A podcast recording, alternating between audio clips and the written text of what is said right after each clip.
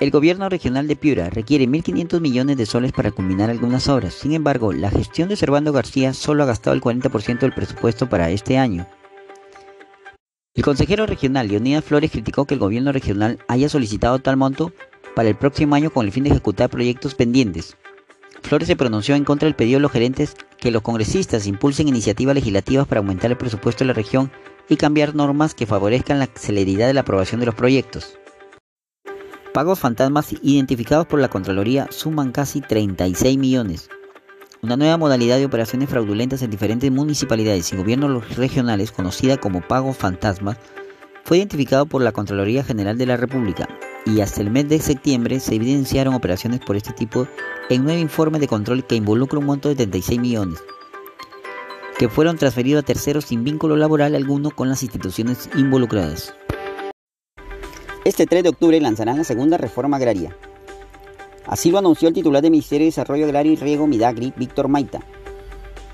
En su discurso ante los gobernantes regionales, Maita detalló las principales acciones para facilitar el acceso de fertilizantes a los productores. Se realizará un estudio de factibilidad para la implementación de una planta de fertilizantes. Se tomará como base los fosfatos de Bayobar. Esto permitirá asegurar la capacidad nacional para atender la demanda interna de este insumo en los próximos años. Maite anunció que el 2022 el sector agricultura implementará el proyecto de desarrollo forestal. Este contará con financiamiento del banco alemán KfW por 426 millones de soles. El Poder Ejecutivo autorizó la transferencia de 71.1 millones de soles al Midagri para atender la instalación de pastos cultivados de la campaña 2021. Acciones de inseminación artificial, planes de negocio y garantizar la comunidad la intervención del sector. Comisión para la Reforma del Agro tiene que ser multisectorial. El proceso de la segunda reforma agraria que impulsa el Ejecutivo está conformado en su mayoría por funcionarios del Estado y deja de lado a los dirigentes agrarios y los representantes del sector agroexportador.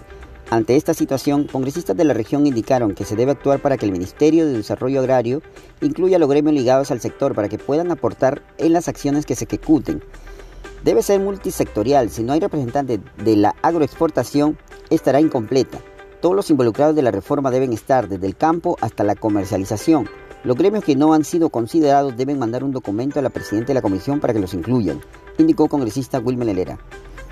Voy a hacer la consulta respectiva del caso y también trasladaré la consulta al titular del Midagri para que puedan tomar las correcciones del caso, dijo el integrante de la Comisión Agraria del Congreso, Miguel Ángel Sixia Vázquez. Transfieren más de 36 millones para ejecutar 27 obras de reconstrucción por cambios. El Ejecutivo aprobó la transferencia de más de 36 millones para financiar la ejecución de 27 intervenciones que impactarán en la calidad de vida de los piuranos afectados por el niño costero. Los recursos fueron gestionados por la Autoridad para la Reconstrucción con Cambios. El financiamiento está dirigido a las municipalidades provinciales de Piura y Morropón Chulucanas, así como los municipios distritales de Catacaos, Tambo Grande, 26 de octubre, Pacaipampa, Paima, Suyo, Sondorillo, Chalaco y Querecotío. La Brea, Sechura, entidades que tendrán a su cargo la ejecución de 13 colegios, 7 obras de saneamiento cinco canales de riego y dos caminos vecinales. Ayabaca seguirá padeciendo por falta de agua potable.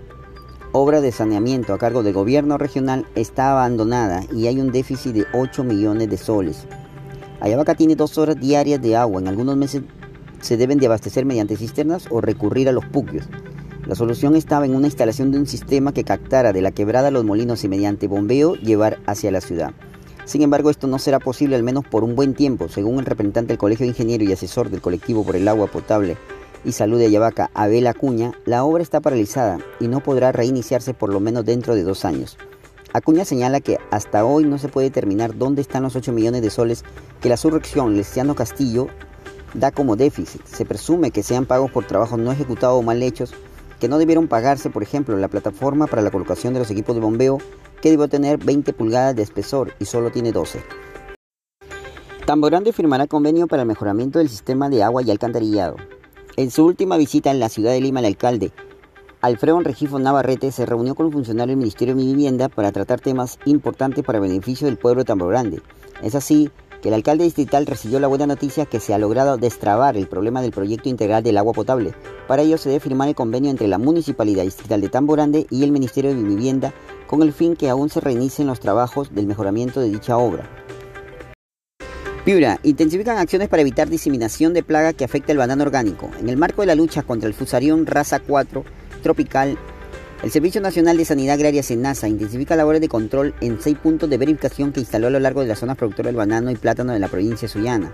Mediante estas acciones se busca evitar la diseminación de la plaga hacia otras zonas productoras. Entre tanto, se espera que en un corto plazo 9.500 productores de Piure implementen las medidas de bioseguridad en sus parcelas.